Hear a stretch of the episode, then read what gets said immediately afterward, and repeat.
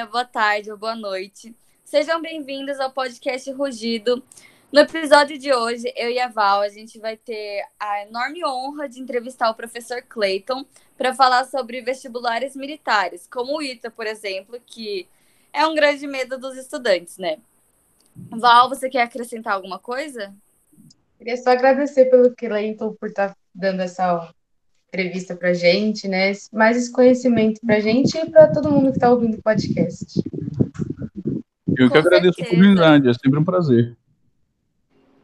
Então, a gente queria totalmente agradecer. Eu também gostaria de falar umas palavrinhas, porque o Cleiton tá sempre ajudando a gente diariamente. Ele já é um grande companheiro e a gente também queria agradecer pela presença hoje, por você ter vindo aqui nessa segunda-feira tarde para dar essa entrevista e contribuir com o nosso grupo. A questão da contribuição, ela não é novidade, né? Porque, como eu já disse, você está todo dia ajudando a gente. Mas obrigada, Cleiton, de verdade. Como eu disse, é sempre um prazer, pode ter certeza. Então, você pode começar se apresentando, contando um pouco do profissional que você é? Bom, eu sou professor de física. Bom, primeiramente, Cleiton Silva Santos, sou professor de física, tenho aí 14 anos, fui professor de matemática também até o ano de 2015, onde eu dei uma, uma pequena pausa na carreira de matemática. Estou me graduando hoje em matemática é, tenho diversos cursos na área de, de, física voltados à metodologia, ensino, a alto desempenho. Tenho trabalhado com foco nos vestibulares militares aí há pouco mais de meia década, também com Olimpíadas de Física. E pré-vestibular já tenho os seus 14 anos aí acompanhado do ensino médio também. Tenho uma, uma experiênciazinha para compartilhar com vocês já bastante no caso, né? É, a nossa entrevista ela vai ser, vai ser separada, dividida em perguntas mais gerais e perguntas específicas. Então a Val ela vai começar fazendo as perguntas gerais. Perfeito. Lezinha. Então, qual a dificuldade de um concurso militar comparado aos demais vestibulares, por exemplo? Diversos concursos apresentam um nível parecido entre si? Bom, é, quando a gente pensa no vestibular militar, a gente tem que entender que quem vai prestar o concurso militar, ele não necessariamente ele está pensando na somente no curso que ele vai fazer, mas ele também está pensando na patente, coisa que uma USP, o e o Unicamp não oferece. Então, por exemplo, existem os cursos de formação de oficiais, os CFOs, e o CFS, que é o curso de formação de sargento. Então, cada um deles está num nível diferente, inclusive os próprios CFOs, eles têm aí uma, uma diferença também entre os níveis. Então, eu vou citar aqui, né, o CFS, por exemplo, o curso de formação de sargento da aeronáutica, especialistas da aeronáutica, a Escola de Especialistas da Aeronáutica, que a prova foi domingo passado. É, é uma prova que tem 24 questões de física, 24 questões de matemática, 24 questões de língua portuguesa e 24 questões de inglês e só. Então, você, para passar num concurso desse, você não precisa estudar história, geografia, biologia, filosofia e etc. Não significa que são disciplinas que não são importantes, são disciplinas que você não vai usar no curso lá dentro. Por exemplo, né, ele vai fazer o BCT, que é o curso de controlador de tráfego aéreo. De fato, é, uma disciplina como biologia, para esse curso, não tem utilidade.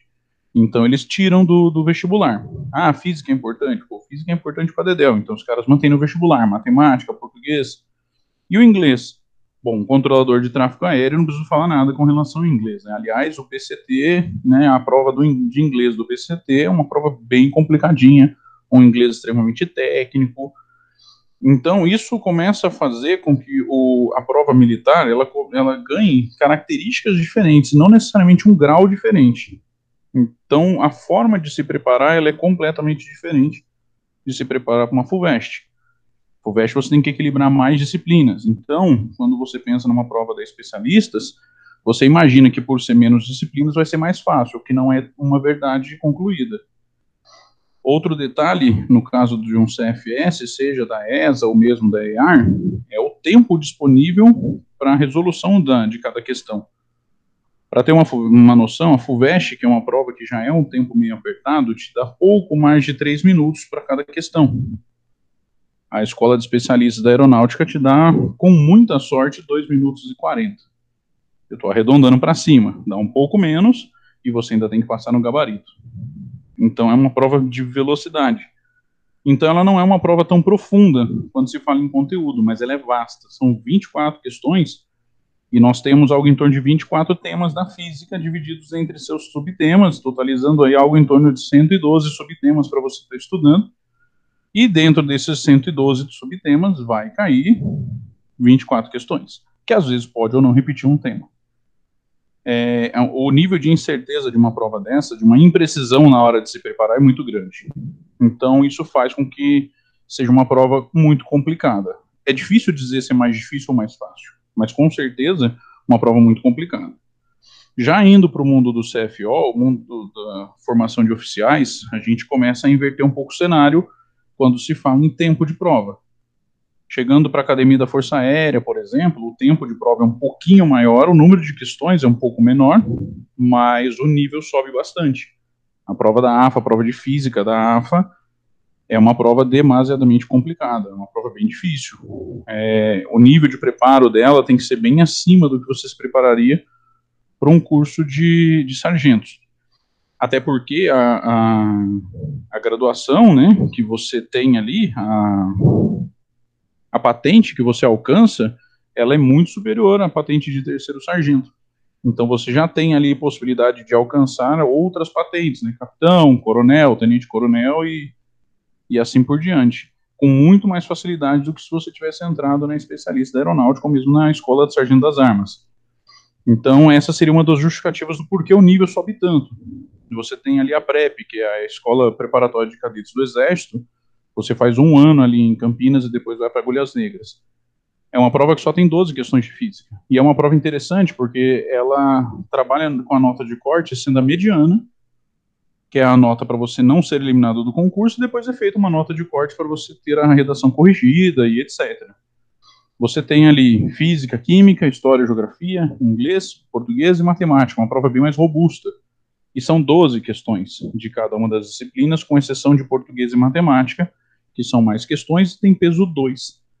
Então é uma prova de estratégia completamente diferente, mas também o número de vagas é bem grande, inclusive para mulher fazendo então com que a concorrência ela dispare. Nos últimos dois anos a concorrência disparou. A nota de corte subiu. Eu lembro que no ano de 2015 eu tive um aluno que com 5.7 conseguiu entrar, 5.7 de média geral. E eu tenho aluno que no ano passado, na rabeira ali dos seus oito, não conseguiu entrar, porque a nota de corte subiu. A presença das mulheres no concurso fez a nota de corte subir. É, a presença também né, do atual cenário político fez a procura do, do, das escolas militares subir por conta da estabilidade, aposentadoria e etc. Então, tornou o concurso como um todo mais complexo. De todas as provas, a prova que, a prova que eu acho mais legal é a prova das especialistas do, do Exército, que é uma prova muito equilibrada, é a que tem mais disciplinas, então força você a estudar história, geografia, embora não tenha biologia. É uma prova de matemática sensata, não é uma prova muito fácil, nem uma prova velocista, nem uma prova mega difícil, e a prova de física é uma prova muito equilibrada. Então eu gosto muito dessa prova, é um dos, é um dos, dos públicos que eu mais acho legal trabalhar. Não que eu não goste da Academia da Força Aérea, pelo contrário, eu gosto bastante, mas é uma prova muito mais complicada, uma prova muito mais puxada. O nível de exigência sobe. E aí, indo para a Marinha, a gente vê o nível subindo mais ainda. Escola Naval, IFOM, que é a de formação de oficiais da Marinha, do, na Marinha Mercante, é, são provas que sobem muito o nível da prova em si, são concursos que sobem o nível da prova e também a concorrência. É, escola naval chega a ter um número de vagas assim ridiculamente pequeno ante ao número de candidatos e isso dificulta muito o processo. E aí culmina na, nos, nos dois maiores astros das escolas militares, que também são oficiais, que é o ITIM.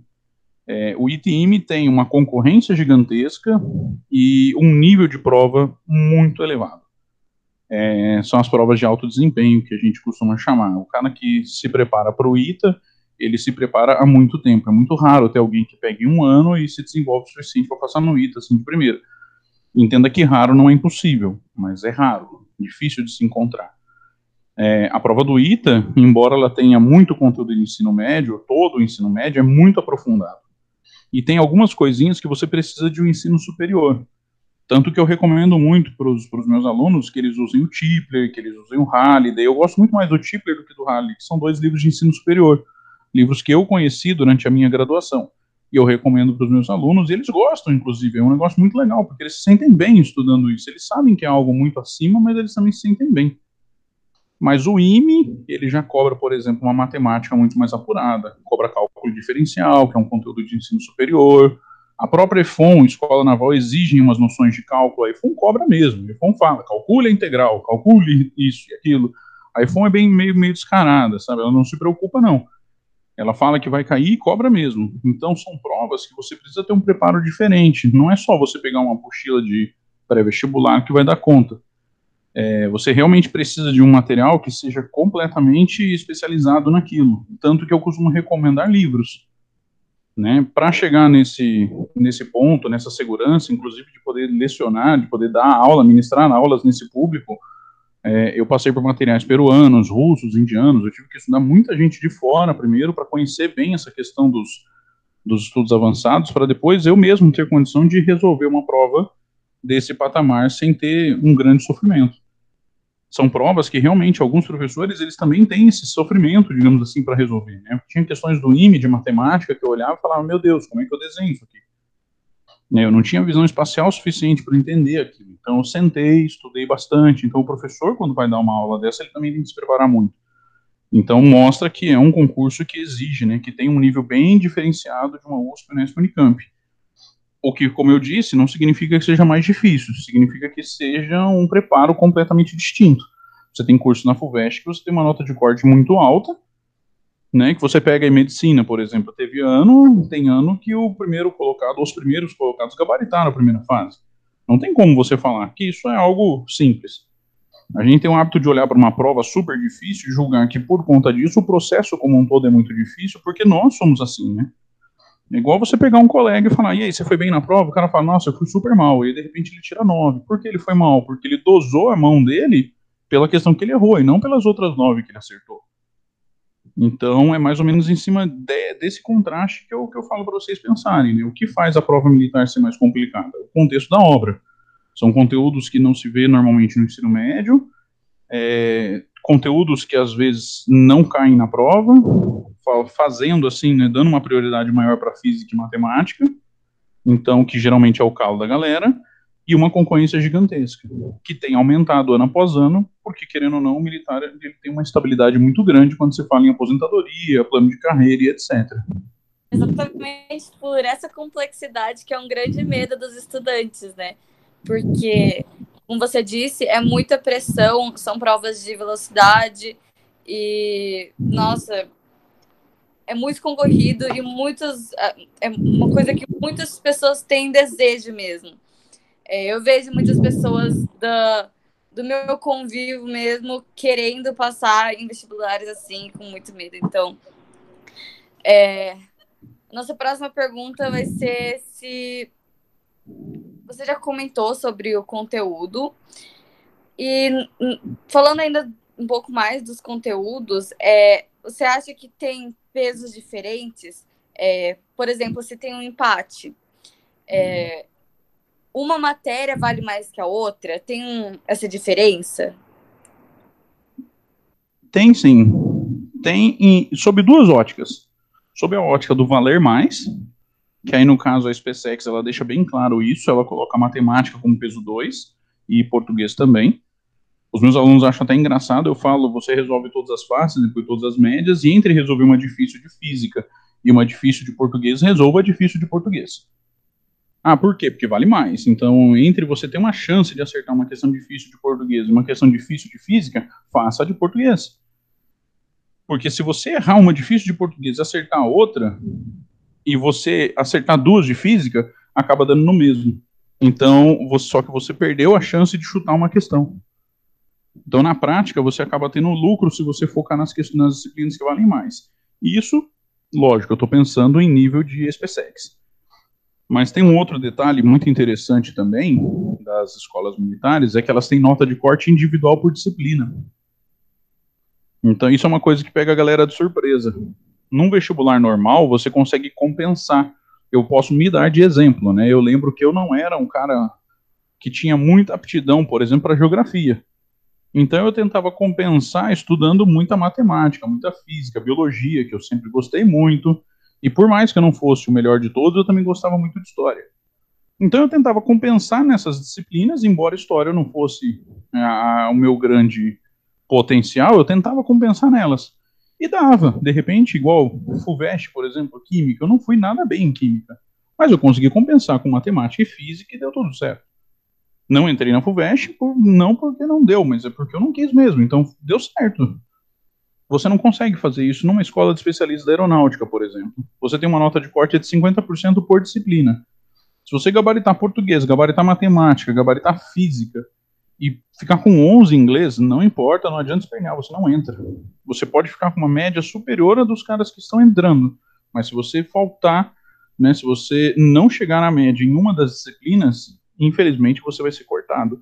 Lembrando que nos vestibulares militares, nas provas militares, a prova intelectual é só o primeiro processo.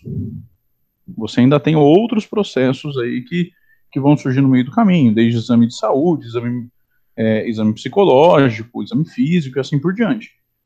Então foi a primeira barreira que você venceu, né? Então eu acho que assim uma das coisas mais legais, além de ser um conteúdo diferenciado e etc, é a valorização de todas as disciplinas que ali estão colocando uma nota de corte mínima mas a SpaceX, de fato, ela tem um peso maior numa das disciplinas, em duas, no caso, né, português e matemática, e o histórico da prova, ela gera algum, alguns pesos psicológicos a mais em algumas disciplinas. Por exemplo, é, a prova do BCT, da especialista da aeronáutica.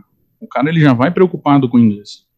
É uma prova técnica, o cara quer ser controlador de tráfego aéreo, então ele tem uma dificuldade maior no inglês, ele tem que estudar mais inglês, ele tem que correr atrás mais do inglês. Ah, eu vou fazer, sei lá, por exemplo, igual os meus alunos estavam comentando aí, meu, eu vou fazer, eu vou fazer a AFA. Meu, a prova de física da, de, da AFA do ano passado estava super complicada. Então os caras já chegam naquele peso, né? Nossa, vai ser super difícil. Tem uma lenda com o pessoal, né, de que ano sim, ano não, a física fica mais difícil na SpaceX, e no ano que a física fica mais fácil, a química fica mais difícil. Então a galera começa a alternar o foco de estudo Quer dizer, aí você começa a ter é, um, um, a disciplina psicologicamente valendo mais, mas durante o preparo. Mas durante a prova, a única que faz essa distinção é a SpaceX. Entendi. E falando sobre isso também, você acha tipo bom as pessoas fazerem, por exemplo, uma difícil de cada matéria de uma vez? Porque se você erra, é, se você zera alguma matéria, você acaba com a prova, né? Mas, tipo, você acha legal fazer, por exemplo, a mais difícil de português, a mais de geografia, difícil, assim? Ou você acha legal fazer, tipo, algumas dessa matéria, depois já pula para outra, para outra? Olha, eu acho que a grande preocupação sempre é o corte. O que, é o corte? A nota mínima. A maioria das provas você já sabe a nota mínima. É, eu citei muito a SpaceX aqui, mas a SpaceX, por exemplo, para você não ser cortado nesse ano que, que se encerrou, de concursos militares, o ITA agora é a última prova, né, que vai ser daqui a duas semanas a segunda fase, e aí encerra tudo, é, a SpaceX precisava de quatro questões para não ser eliminado, quatro de 12. É uma nota muito baixa para não ser eliminado, mas para você entrar, de fato, eles têm uma média muito elevada. Não ser eliminado é diferente de ser aprovado. Aliás, ser aprovado é diferente de ser convocado. Então, para você estar entre os convocados, você tem que ter uma nota muito elevada. Então, o que, que eu marco passo com os alunos? Cada concurso tem uma nota de corte mínima do, do, histórica, digamos assim. Então, eu foco com eles. Por exemplo, física na SpaceX. De 12 questões, você tem a obrigação de acertar 8. A gente coloca isso como média. Então, o cara tem quatro questões fáceis, quatro médias e quatro difíceis. Meu, você chegou nas 8, troca. Por quê? Porque a SpaceX tem aquele esquema das disciplinas valendo mais. Então, meu, você chegou nas oito, significa que as outras quatro são as difíceis. Troca.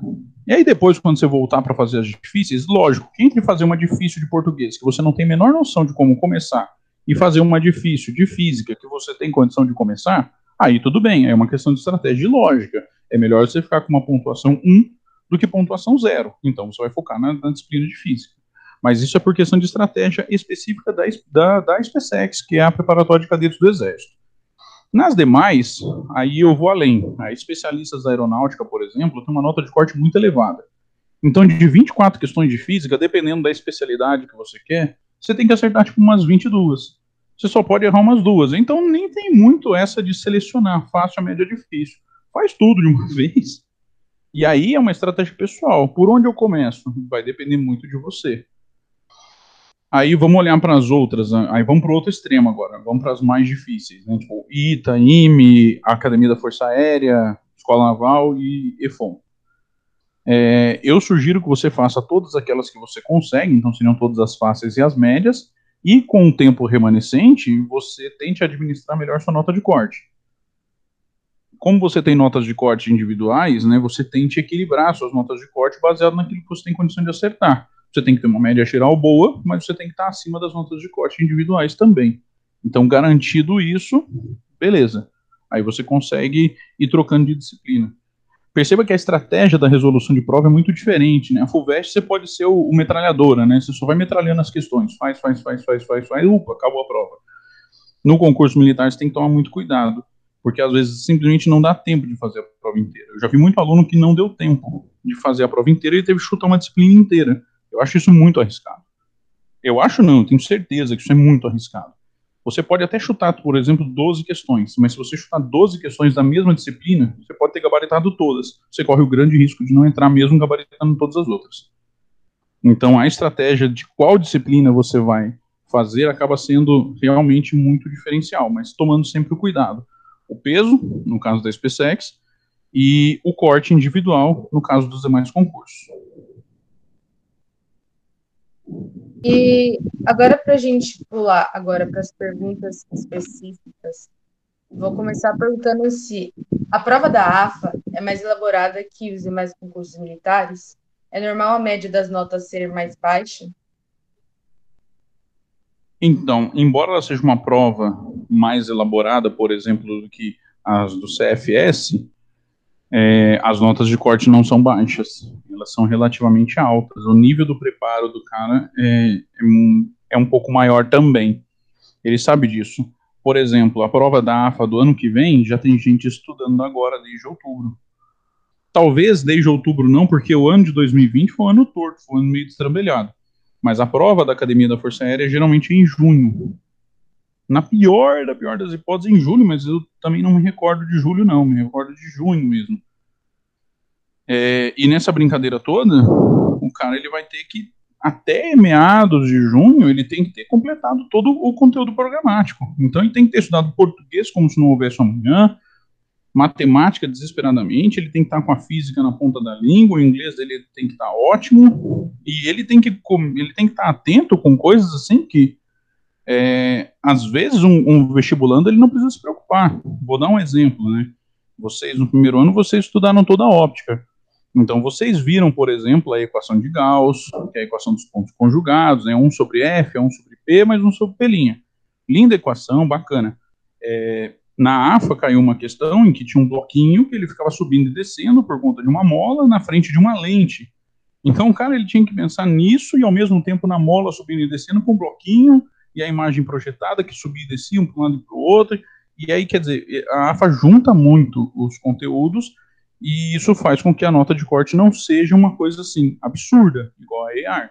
A EAR tem nota de corte de 9, dependendo do curso. Mas eu não consigo falar que a nota de corte da AFA é uma nota baixa. Infelizmente, não. E como eu falei, com o aumento da concorrência, a nota de corte também tem subido. Talvez esse ano, completamente atípico, né, a gente consiga enxergar, enxergar um cenário um pouco diferenciado. Né? Se, a gente se a gente olhar para esse ano de maneira isolada, a gente enxerga um cenário diferenciado. Mas eu não consigo olhar também para esse ano como algo é, diferenciado porque é uma condição isolada. Esse ano teve muita desistência, muita gente que não estava na prova. É, esse final de semana que foi o ITA, eu estive na porta do ITA, é, o número de pessoas que estavam fazendo a prova foi baixa. Conversei com os colegas e os alunos que fizeram especialistas aeronáutica, eles falaram que tinha sala que tinha 50% da capacidade. Quer dizer, veja bem, o Covid exigiu um número menor de alunos por sala, e desse número menor ainda tinha metade só, porque os outros faltaram. Então há uma tendência natural de, de, de reestruturar a nota de corte. Então, não todos os comentários que eu estou fazendo aqui, eu estou excetuando o Covid, eu estou tirando o Covid, porque senão a gente não consegue criar um patamar muito, muito legal. Esse ano está diferente para tudo, né? Com certeza, se a gente ficar falando só desse ano, nossa, o podcast vai horas e horas. É, e eu vou ficar é... morrendo de medo da Unicamp, né? Por exemplo, a Unicamp abriu um precedente diferente, né? A Unicamp reduziu o conteúdo para esse ano. Então uhum. tem gente falando, oh, por que, que eu estou estudando ondulatória? Porque a FUVEST vai cobrar. Putz, a Unicamp vai fazer isso, vai fazer aquilo, e cada vestibular está de um jeito diferente. Isso estressa o vestibulando. Ai, e o cara que vai prestar concurso militar porque ele quer uma carreira na academia específica, ele se prepara para academia específica. Mas às vezes tem um cara que ele não quer entrar na AFA ou na SPC, ele quer entrar onde ele conseguir passar. Então ele estuda para tudo e se prepara para tudo. Esse cara acaba sendo mais estressado. Eu tive alunos que se inscreveram na iPhone e na ESA. Aí, de repente, por conta do Covid, tudo adiou e caiu iPhone e ESA no mesmo dia. Aí ele já estava chateado. Pô, não vou conseguir fazer os dois. Aí, de repente, a iPhone vai lá e adia. Adia AR, adia AFA, adia isso, adia aquilo. Aí caiu o IME com mais uma. E, de repente, ele estava inscrito em duas. Ele já não vai fazer as duas, vai fazer uma só. Tinha gente que estava inscrito, tinha alunos meus que estavam inscritos no IT e na EAR. Os caras olharam para um lado o outro falaram assim: bom, os dois no mesmo dia, para onde eu vou? Ah, eu vou para EAR, é mais fácil, tenho mais chance de entrar. Então tem essa. O, o cara que quer fazer medicina, às vezes ele quer fazer medicina na USP, né? às vezes ele quer fazer medicina no estado de São Paulo. O cara, quando quer ser militar, às vezes ele simplesmente topa qualquer uma.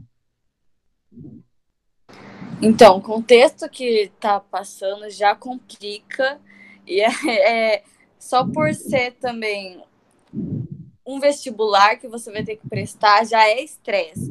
Adicionado com, o, com a pandemia, Covid, nossa, é muito mais, dobra tudo isso. Agora, comparando um pouco os concursos militares, é, o ITA e o IME, o processo de preparação é muito diferente? É sim, bastante. É, é como se fosse um, um, um, degrauzinho. Ele não começa fazendo física e aprofunda de uma vez. Eu recomendo que ele passe o olho pela física, né? Então ele resolve é, exercícios de nível fácil, intermediário e difícil de um vestibular normal, para depois ele retornar e aí ele aprofundar. Assim ele ganha tempo para desenvolver mais matemática também, porque exige uma matemática maior, também uma matemática superior.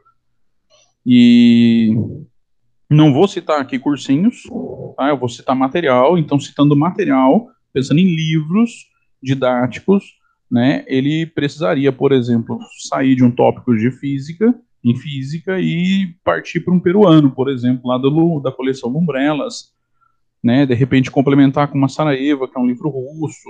Então, ele precisa de um material diferenciado. Matemática, pô, matemática ele vai fazer 10 volumes do, do Fundamentos da Matemática Elementar, do IESE, que é um livro também comum lá na matemática. Um dos capítulos ele não precisa resolver, mas tudo bem. É, Marta Reis ou Feltre lá em Química, depois disso ele vai partir com Atkins, ou, enfim, eu não sou especialista em Química, é mais difícil de opinar na Química, mas é como se fosse uma espécie de degrau. Ele primeiro ele vence o primeiro degrau para depois conseguir aprofundar. Não dá para você chegar aprofundando de uma vez, Senão acontecem duas coisas. Um, você fica perdido. Dois, você desanima. Três, você olha para aquele negócio e fala: sonhei errado, melhor eu partir para outra coisa. Entendi. E a prova do EFON, da EFON pode ser considerada parecida com a prova da escola naval? Em que pontos elas podem ser diferenciadas? Bom, a, a, eu acho que assim, há certa convergência, sim. Os conteúdos são, de certa maneira, parecidos. Tá? O que muda um pouco, e talvez, dependendo da especialidade, é a concorrência. É, a prova da iPhone, eu acho que ela é um pouco mais cansativa. Ela já foi mais cansativa. A iPhone era a prova que cobrava três casas depois da vírgula, sabe? Era uma prova que era muito mais cansativa. Eu me recordo de uma das questões que depois que eu terminei de resolver, eu finalizei, eu comecei a rir do resultado. Porque ele queria o resultado em microséculos. Quem pede tempo em microséculos? iPhone, né? Eu geralmente peço segundo, minuto, hora, dia, semana. Às vezes eu sou muito chato, eu vou lá e peço em anos. Mas microséculos. Então, assim, ela acaba sendo uma prova muito mais cansativa mesmo, por conta do, desse estresse é, matemático. Eu acho que o nível das questões de física, por exemplo, da EFON são mais simples do que da escola naval. Não todas, ok? Senão aparece alguém da EFON falando para mim que eu estou sacaneando a prova, não é isso. É, tem algumas, as questões mais difíceis da escola naval são mais difíceis do que as, as questões mais difíceis da EFON, é mais ou menos isso que eu quero dizer. No mais, as provas elas são, têm umas pequenas semelhanças sim. É, matemática da EFON é bem seca, bem clara. Não, nunca vi um problema na, na, matemática, seja da EFON ou da escola naval. Você sempre sabe que eles estão perguntando. Você pode até não saber resolver, mas você sempre sabe que eles estão perguntando. Não gera problemas de interpretação de texto, por exemplo. É muito raro você ter algum problema de interpretação, interpretação de texto nessas questões. Sim, sim. É, agora vamos falar um pouco de, de humanas, né? É, tem algumas provas de concurso militar que tem história e tem geografia. É, provas como a ESA e ESPSEX, elas podem ser mais difíceis, consideradas mais difíceis por ter humanas, é, no caso história e geografia, dentro delas? Eu não considero mais, mais difícil é aquilo que comentei há um tempo, né? É, você precisa de alguma coisa para o seu curso, então eles colocam no concurso. Você percebe, eu tive alguns alunos, por exemplo, que se formaram na ESA e eles estavam de apoio com o pessoal das Olimpíadas. Então eles estavam lá no Rio de Janeiro e tudo mais. Quer dizer, o cara ele tem que ter uma noção geográfica da coisa, ele tem que ter uma noção histórica, ele tem que ter o inglês apurado. Então você você dá para ele no concurso uma noção das coisas que ele vai usar. É, eu não sei se isso faz com que fique mais difícil do ponto de vista de prova. Eu sei que do ponto de vista operacional é muito mais fácil você estudar quatro disciplinas do que oito. Isso sem dúvida.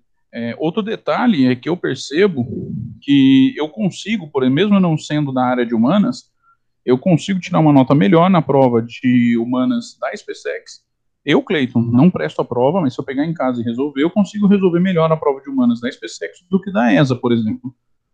Porque a prova da ESA ela vai perguntar, por exemplo, o nome do mosquito, ave, cocô do cavalo de tal pessoa, e aquela pessoa era importante. Mas você não sabe quem que era o mosquito. Então, às vezes, ela cobra o detalhe do detalhe do detalhe. Às vezes, aquilo que você achou que podia esquecer. Ou não, às vezes você nem achou que podia esquecer. Às vezes é aquele momento que você estava apertado, precisou ir ao banheiro. E aí, quando você volta, é um detalhezinho bobo que você deixou de, de perceber, deixou de anotar, inocente, às vezes, não é maldade, às vezes só precisou ir ao banheiro mesmo, mas acaba cobrando. Então, é, talvez a prova em si ficasse mais difícil se fosse uma prova de humanas é, mais reflexiva, como é o caso de um vestibular.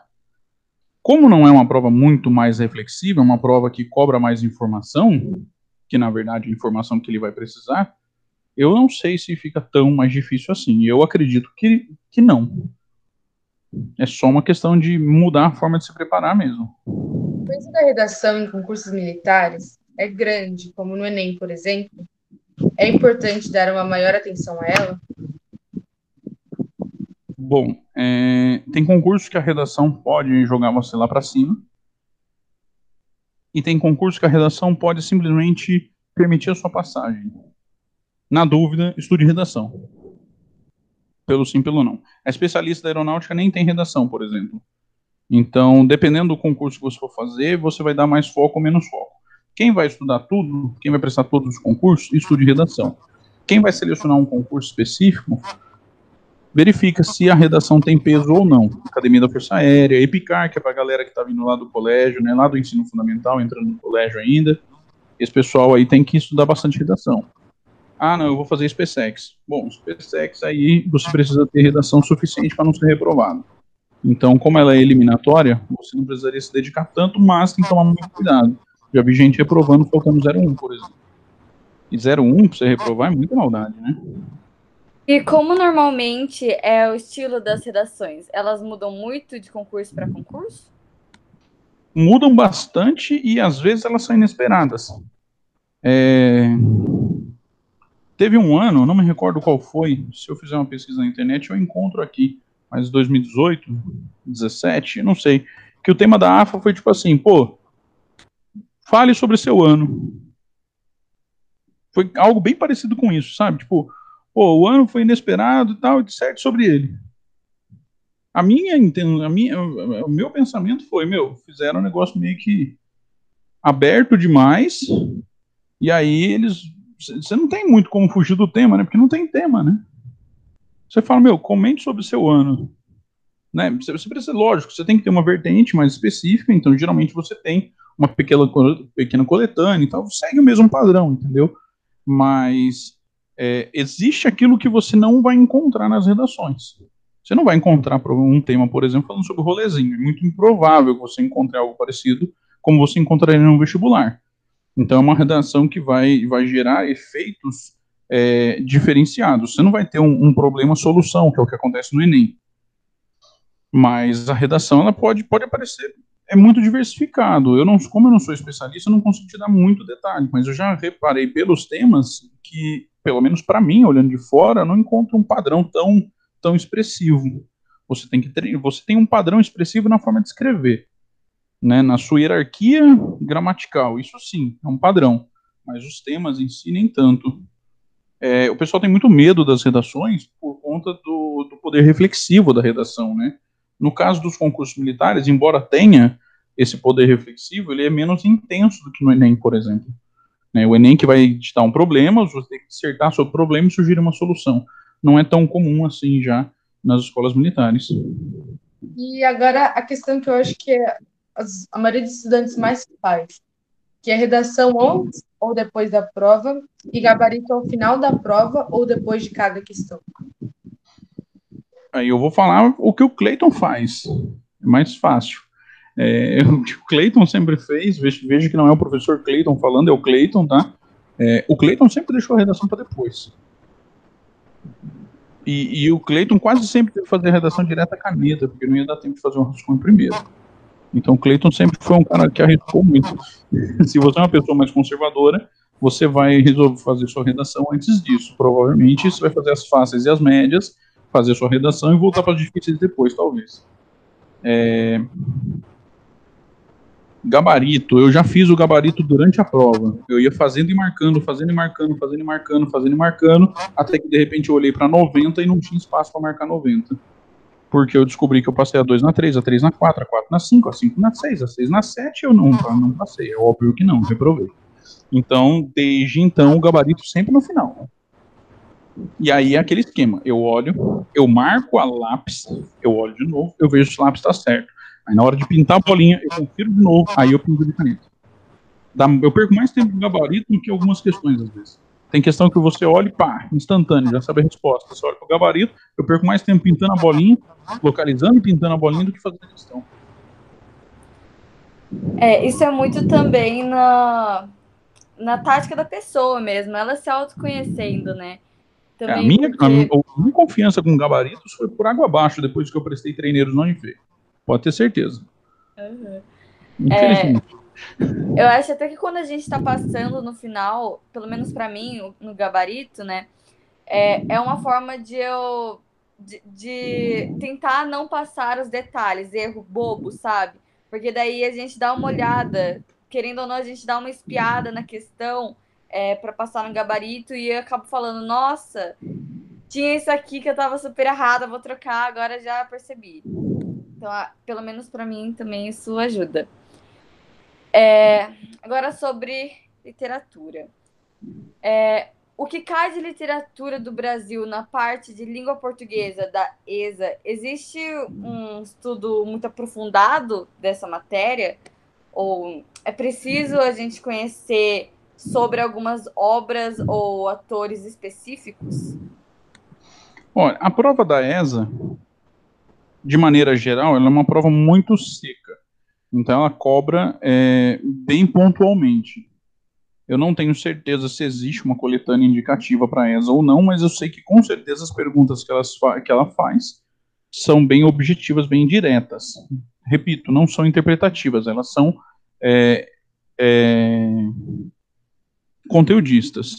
Então você tem que ter um conteúdo em cima ali do que está sendo cobrado. E a ESA, embora ela tenha mudado um pouco a sua forma de, de selecionar por conta da forma com que o cara vai se formar, ele vai se formar com uma faculdade em mãos, ainda assim ela se enquadra ali no CFS, nos cursos de formação de sargento. Então ela tende a ter um conteúdo um pouco menos, é, menos puxado. Eu não sei se vocês vão me perguntar ou não, mas já falando de literatura, esse ano não teve prova de português no ITA, por exemplo, né? Ou esse ano foi prova de, de, de literatura, assim como ano passado. E entenda, não tem uma disciplina literatura, é uma disciplina chamada língua portuguesa, no qual dentro do português cai gramática, isso e aquilo, e esse ano foi predominante a literatura, assim como ano passado. Possivelmente uma tendência, já que estamos falando em literatura. Entendi. E agora a gente vai pular para as partes de exatas, mais especificamente de física, né? E a primeira questão, é verdade que agora é permitido o uso de calculadora no dia da prova de física da escola naval? Como isso pode afetar os resultados ou o desempenho dos candidatos? Eu acho que não afeta. Eu acho que o cara ganha alguns segundos e olhe lá. A prova da escola naval é uma prova complexa, uma prova puxada. Então a última coisa que ele vai fazer é continha. A escola naval está falando assim, ó, eu quero cobrar física na prova de física. É isso que ela está dizendo. Então você tem um sistema lá, por exemplo, uma transformação gasosa. O cara tem que analisar a transformação gasosa primeiro, o cara tem que saber equacionar tudo bonitinho. Depois que ele montou tudo, trabalhou com as leis, aí no final ele substitui os valores. E aí, para ganhar algum tempinho, eles vão lá e colocam calculadora. Eu acho que isso não é um ponto negativo. Aliás, eu defendo até isso em alguns, em alguns outros concursos. Eles só não fazem porque, na minha opinião, não é muito relevante para eles, infelizmente. Mas eu acho que não influencia tanto, não qualquer pessoa que vá prestar escola naval, ele sabe que ter a calculadora em mãos é, bom, é a mesma coisa que, que você ter um celular e não ter para quem ligar, entendeu? Se você não tiver realmente um objetivo maior, a calculadora está ali à toa. Então você tem que saber montar, equacionar tudo direitinho. A calculadora só vem depois para coroar uma coisa que você já ia acertar. Geralmente o cara que usa a calculadora já é o cara que ia acertar a questão mesmo. Ele só tá ganhando um tempinho. De fato. É, um pouco mais sobre a prova da AFA. A parte de física aprofunda mais na teoria. É, tem muitas misturas, no caso, mistura de assunto. Tem muita mistura de assunto. É uma teoria muito profunda. O que não significa que sejam questões teóricas. Às vezes você tem que ter uma teoria muito bem estruturada para você começar a equacionar a sua prova e você começar a resolver a parte matemática dentro da física. Então ela é uma prova mais puxadinha por conta disso também. Legal. E para a gente finalizar nas etapas, a gente vai falar um pouquinho agora sobre a realização da prova, dicas sobre a realização da prova. As provas serem realizadas em dois dias pode ser considerado algo bom ou deixa o processo mais cansativo? E como lidar com a parte emocional? Cansativo, eu acho que todos os processos, de certa maneira, eles são. Porque a pressão dentro desse concurso é muito grande. Para quem já teve a oportunidade de ir na portaria desses lugares, você vê a galera chegando, um monte de gente já chega com camiseta de cursinho, os caras já, e as camisetas já são é, camufladas, então, aí de repente chega, tá vindo aquele monte de gente, os caras começam a gritar, aqui tem aqueles gritos de guerra, todo mundo se joga no chão, começa a pagar flexão e tal. Então ela já tem um, ela tem um peso diferente, já tem um espírito diferente de um vestibular normal. Vestibular normal, a galera faz a rodinha, começa a gritar, agora a gente vai, a gente vai passar, e não sei o quê, enquanto os caras estão lá fazendo flexão e gritando Urra Brasil. Então é um espírito diferenciado mesmo. Quando você coloca uma prova em dois dias, o que você está colocando para ele é: estamos dividindo o conteúdo para que a gente possa cobrar com um pouco mais de qualidade e não ter que fazer uma prova super corrida, como é o caso da SpaceX. Eu gosto. Fica cansativo deslocamento e tal, não são todas as cidades que aplicam provas, provas militares, então também fica mais caro, dependendo de onde você mora, você vai ter que, de repente, é, pagar uma pensão, pagar um hotel, alguma coisa assim mas pelo menos você tem a tranquilidade de fazer a prova em paz. A prova da AFA, por exemplo, embora não sejam dois dias, ela é em São Paulo. Então, aluno de São José dos Campos, Jacareí, Caçapava, Taubaté e etc., eles já vão um dia antes, dormem em algum lugar para poder fazer a prova em paz. Ou ele sai daqui 4 horas da manhã, corre o risco de pegar um trânsito, então ele já vai chegar tenso na prova e cansado para Dedel, para encarar a prova que talvez seja que define aquele sonho dele. Então, não, eu recomendo que você chegue um dia antes. Então, na maioria delas, a não ser que você more na própria cidade do que vai acontecer o concurso, ela já é naturalmente de dois dias. Com certeza. É, e para a parte de preparação, para esse processo, para estudo, tudo mais, você tem alguma dica, alguma coisa para acrescentar? Ou já, você acha que já foi tudo dito no decorrer da entrevista? Eu acho que uma das palavras que mais marca o militarismo é disciplina. A disciplina já vai começar na hora de estudar. É... Às vezes você vai olhar para o lado, vai ver a galera indo para a festa e você está estudando. Às vezes você vai chegar num momento que você fala, eu preciso sair, eu preciso dar uma descansada.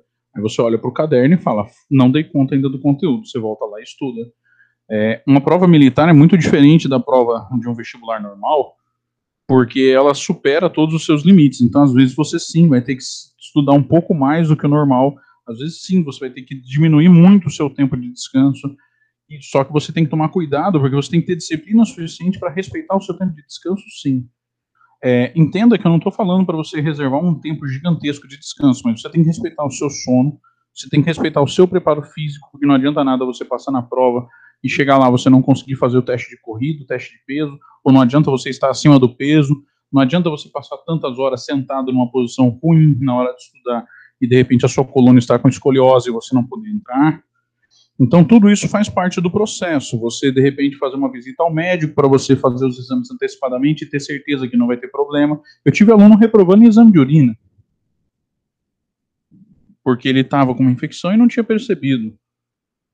Quer dizer, Nossa. infecção que ele deve ter adquirido ao longo do processo de estudo, ele poderia muito bem ter evitado esse problema. Agora, você passa um, dois anos estudando, passa na prova e reprova no exame de urina, Claro que todo, tudo isso tem recurso e etc. Mas o cara fez a prova aqui perto, entrou com recurso e teve que ir para o Rio de Janeiro para entregar o recurso. Aí ele faz, corre para tomar antibiótico, aí voa para o Rio de Janeiro só para fazer xixi no potinho e aí ele é aprovado. Maravilha, ele passou. Pois é, mas ele teve um desgaste desnecessário. Então, o termo disciplina eu acho que faz parte de todos os âmbitos do, do preparo. Para você manter o seu psicológico em dia, o seu físico em dia e o seu estudo em dia. Com certeza. Cleiton, essa foi a nossa entrevista, nosso podcast. Eu espero que você tenha gostado. Com certeza contribuiu muito para quem está querendo é, prestar para concursos militares. E muito obrigada. É um tema tenso, né? É um tema que eu gosto muito, gosto muito de falar sobre isso, mas é um tema que assusta muito, né? Quando a gente fala prova difícil, prova isso, prova aquilo, todo mundo fica meio com medo, né? Quando a gente fala da FUVEST, a gente sempre fala de altos e baixos. A gente pega uma escola militar, dá a impressão de que a gente está falando só de coisa alta, só de coisa difícil, só de coisa impossível, mas também não é não. Quem começa a procurar um pouco sobre isso vai ver, existem notas de corte que são diversificadas, existem algumas coisas que são mais difíceis do que outras, sim, mas com certeza nenhuma delas é impossível. Então, com todo mundo aí se dedicando, tendo disciplina, consegue chegar lá sim. Bom, gente, então essa foi a entrevista. Eu espero que todos vocês tenham gostado. Espero que você, Cleiton, também tenha gostado bastante. É, muito obrigada por ter ajudado e ter compartilhado um pouco do seu conhecimento sobre vestibulares. E é isso.